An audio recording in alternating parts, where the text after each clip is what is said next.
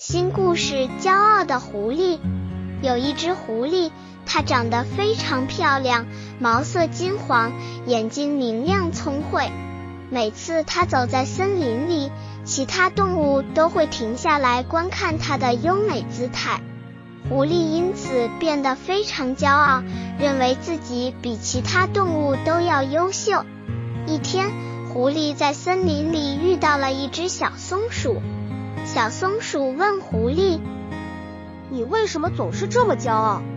你难道不知道自己也有缺点吗？”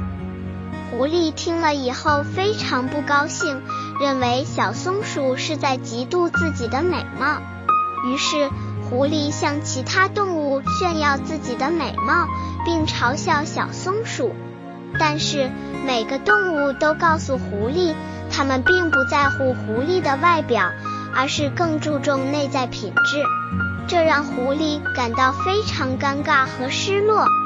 有一天，森林里来了一只新的动物，一只毛色漆黑的狐狸。这只黑狐狸也非常漂亮，甚至比金狐狸更加迷人。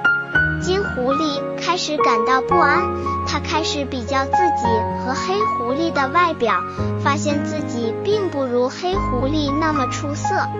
金狐狸开始变得焦虑和紧张，它开始疏远其他动物，不再和它们玩耍，这让金狐狸感到非常孤独和失落。